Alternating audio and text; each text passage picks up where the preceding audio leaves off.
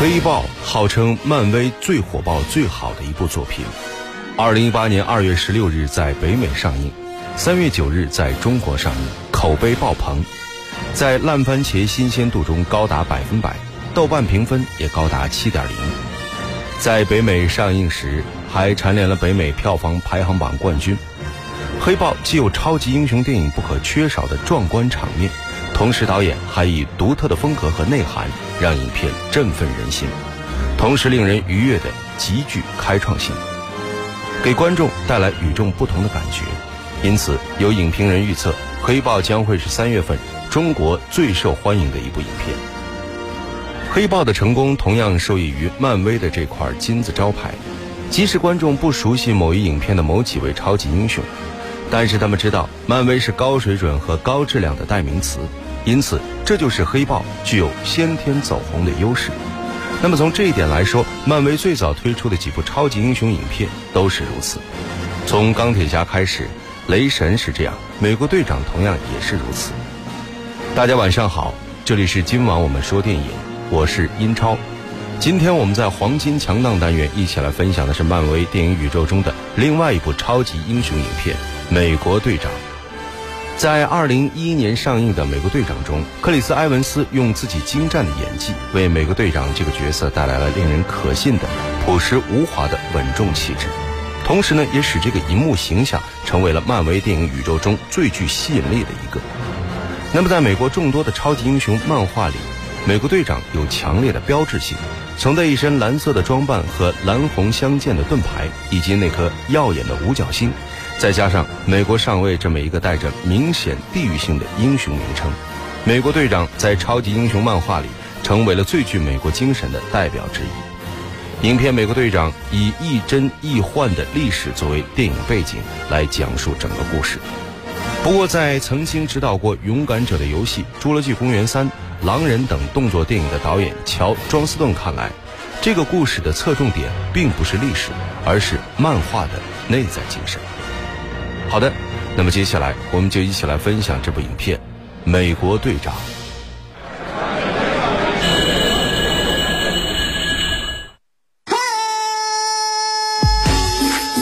流行时尚，电影院线说了算；话题谈资，电影票房说了算；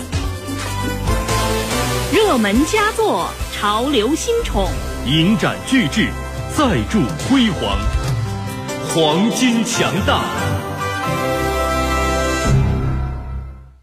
斯蒂芬·罗杰斯是美国一个家境贫寒的瘦弱青年，在二战时期，因为看到纳粹在欧洲肆虐侵略的新闻而想入伍参军，但是因为体弱多病，多次遭到征兵处的拒绝。一次偶然的机会，战略科学军团的厄斯科恩博士获知了斯蒂芬的情况，便在征兵处找到了斯蒂芬。我说。你想到国外去杀几个纳粹？什么？我叫埃布拉罕·伊斯科恩，我是战略科学军团的 Stephen Loges。你从哪儿来？皇后区七十三街乌托邦公园大道。之前在德国。你有意见吗？没有。你从哪儿来，罗杰斯？嗯，是纽黑文。还是帕拉穆斯？你在五个城市做过五次体检，你拿出档案了。我感兴趣的不是结果，而是你试了五次。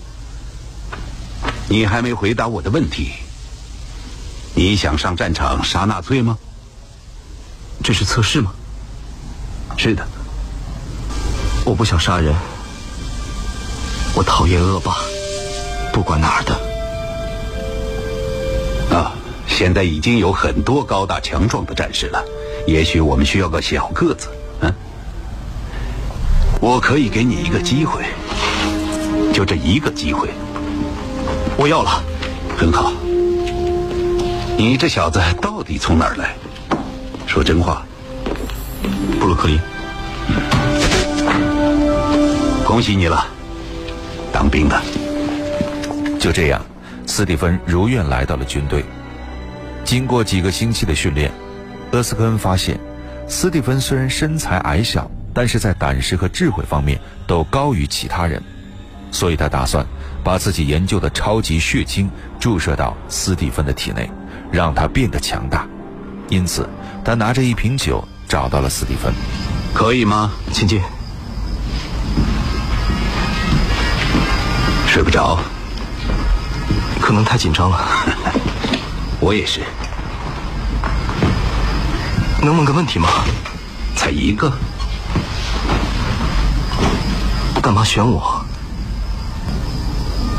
我想这个问题是最重要的。奥格斯堡产的，我的家乡。其实纳粹最先侵略的是自己的国家。一战结束之后，德国人过得很苦，感觉自己虚弱渺小。后来希特勒出来大张旗鼓的游行演说，他呃。他听说了我和我的研究，他找到我，他说：“你，你能让我们变得强大。”可是我完全没有兴趣。于是他从他的研究部队海德拉找了一个名叫蒋史密特的天才科学家。史密特是希特勒的心腹，他野心勃勃。他和希特勒都非常热衷超自然力量和日耳曼神话。希特勒利用神话蛊惑他的追随者，而史密特认为那些神话都是真的。他坚信众神在地球上的某个地方藏了一股强大的能量，等待着一个超凡之人去驾驭。当他听说我的发明和它的作用，就想使用它。是你，他一心想成为那个超人。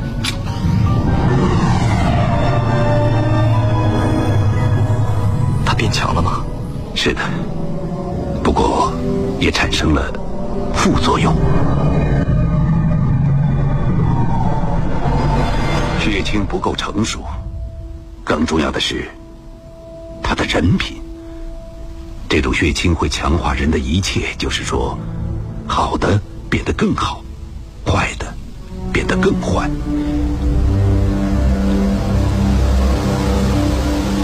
所以才会选你，因为一个强者一直拥有强大的力量，就不会敬畏他；而弱者懂得力量的价值，同时也拥有同情心。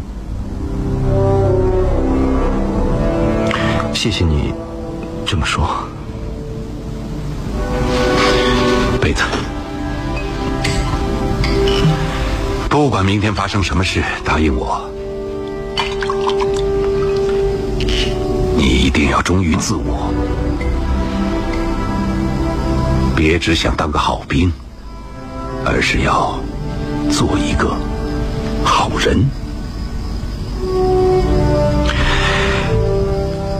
敬弱者。哦不，等等，我忘了，你明天要接受试验，不能喝酒。啊，好吧，做完再喝。不，我不用接受试验，我现在就要喝。第二天，斯蒂芬在卡特特工的护送下，坐车赶往厄斯科恩的实验室，而实验室所在的地点正是斯蒂芬的家乡布鲁克林。于是他一一向卡特介绍：“我对这儿很熟，我在那里被人打过，还有在停车场。”在那家饭店，你就不会逃跑吗？逃一次就会一直逃，可如果坚持到底，总有成功的时候。我理解那种感觉，他们总是不给你机会。我不明白，像你这样的美人儿，干嘛参军？我是说，女人，你是特工，不是美人儿，你很美，不过，你不太懂怎么和女人聊天。这是我聊的最久的一次。女人都不愿意和舞技很差的男人跳舞。你一定跳过。可我一直不敢请姑娘去跳舞。反正这几年，我也没考虑这些。我愿意等。等什么？完美的舞伴。随后，斯蒂芬和卡特来到了实验室。为了见证血清的威力，美国国会议员布兰特。和军区上校也都来到这里。就这样，在众人的关注下，斯蒂芬顺利注射了血清，变成了一个身材高大强壮的士兵。而就在人们为他的成功竞相祝贺的时候，属于纳粹军官施密特领导的海德拉组织派间谍闯入，开枪打死了厄斯科恩，并且抢走了实验室里最后一管血清。为了夺回血清，斯蒂芬运用超能力追上间谍人，但他却毁了血清，并且服毒自尽。海德拉组织负责专门为纳粹生产高科技武器。而他们这次的突然出现，也让上校改变了作战计划。我和总统谈了，从今天起，战略科学军团的任务改变。什么？我们要和海德拉兵团作战，打爆吧卡特特工，还有你斯塔克。我们今天就飞伦敦。少校，请让我跟你们一起去。你是试验兵，要去阿拉玛多多。试验成功了。我要一支军队，现在只有你，这根本不够。这时。国会议员布兰特走了过来。我无意冒犯上校，不过我们没搞清重点。我看到了你的本事，更重要的是，全国都看到了报纸。你的事迹一登报，征兵处前就开始排起长龙。不能把你这样一个士兵，一个大英雄，藏在实验室里。孩子，你现在愿意去？最重要的战场为国家尽职吗？长官，我求之不得。那我就恭喜你了，你升职了。斯蒂芬虽然没有听出布兰特的意思，他所说的为国家效力，就是让斯蒂芬以他美国队长的身份去为国家推销债券。斯蒂芬觉得自己天天拿着盾牌，穿着紧身衣站在舞台上表演，就像一只马戏团的猴子。在一次慰问军团的演出中，他受尽了士兵们的嘲笑。而就在他苦闷不堪的时候，卡特来找到了他。嗨，斯蒂芬。嗨。嗨。你怎么在这儿？其实我不该来的。表演很精彩。是啊，嗯，我得即兴表演。我的观众大多都是小。朋友，听说你是美国的新希望。我去过的城市债券销量都上升了一成。这是布兰特说的吗？他让我有事儿干。上校就想把我关在实验室。你只有这两种选择吗？小白鼠或者跳舞猴子？你有更伟大的使命。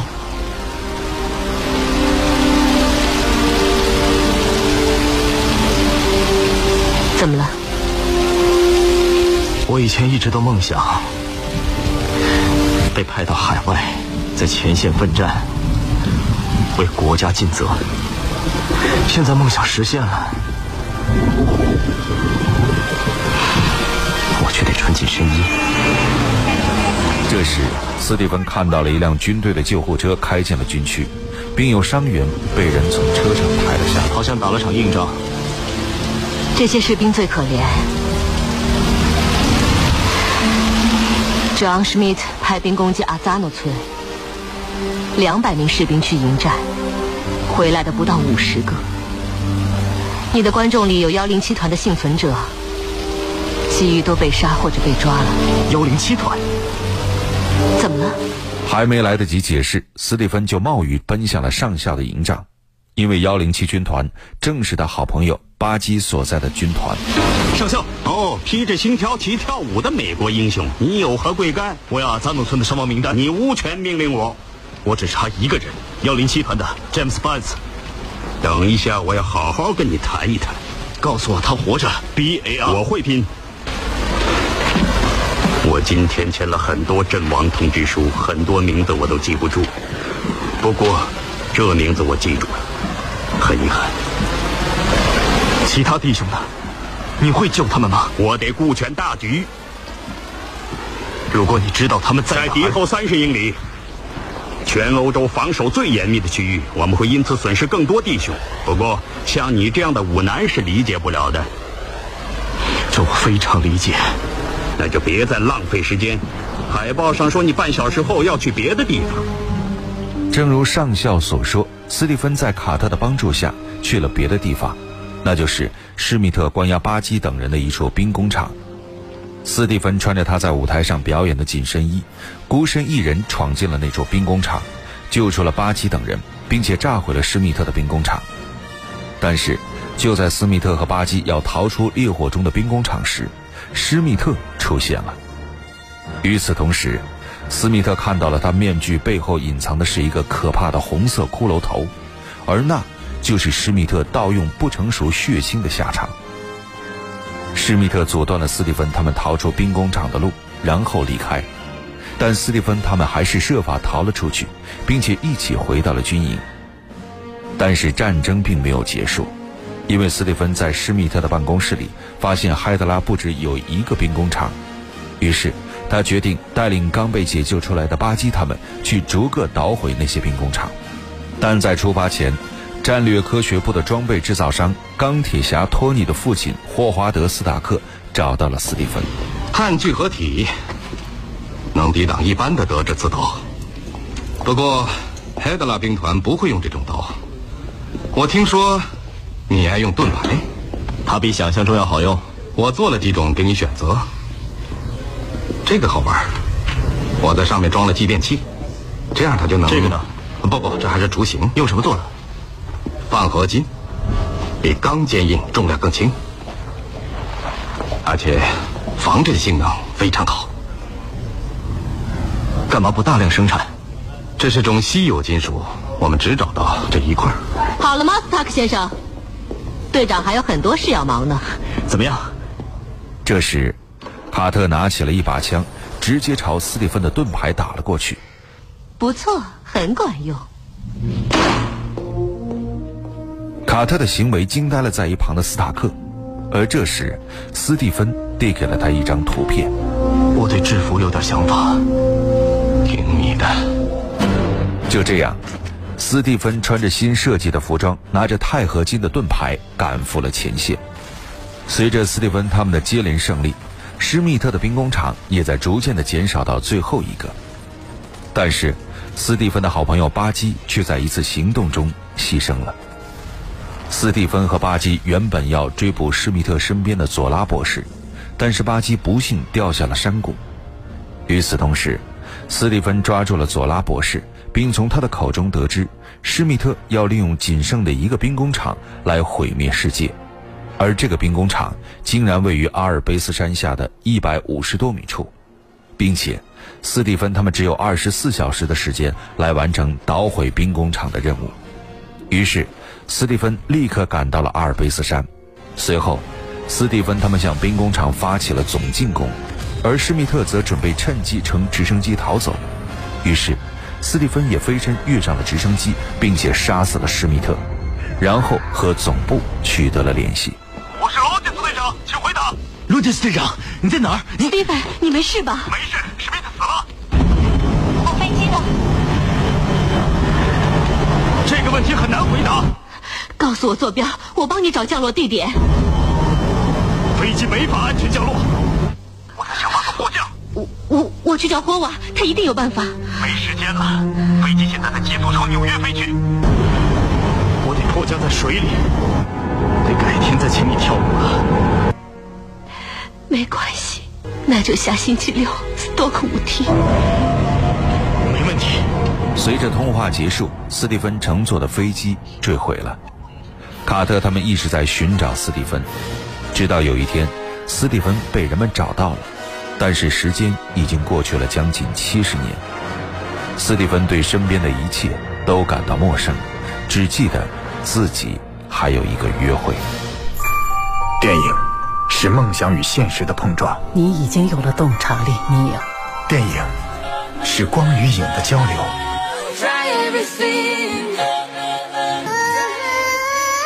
记忆中的过往，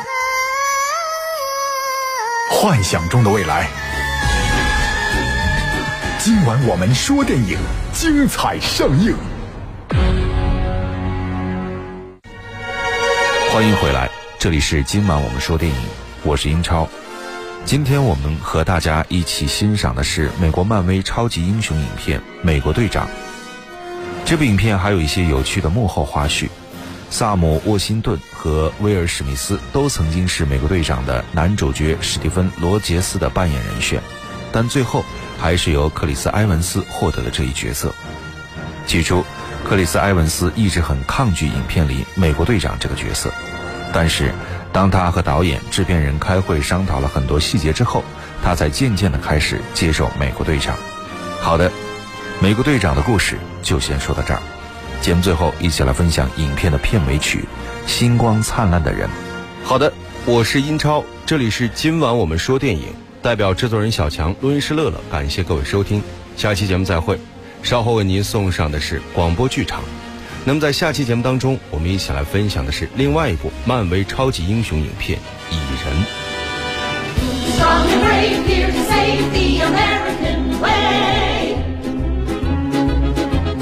Who vows to fight, like the man forward's right, guide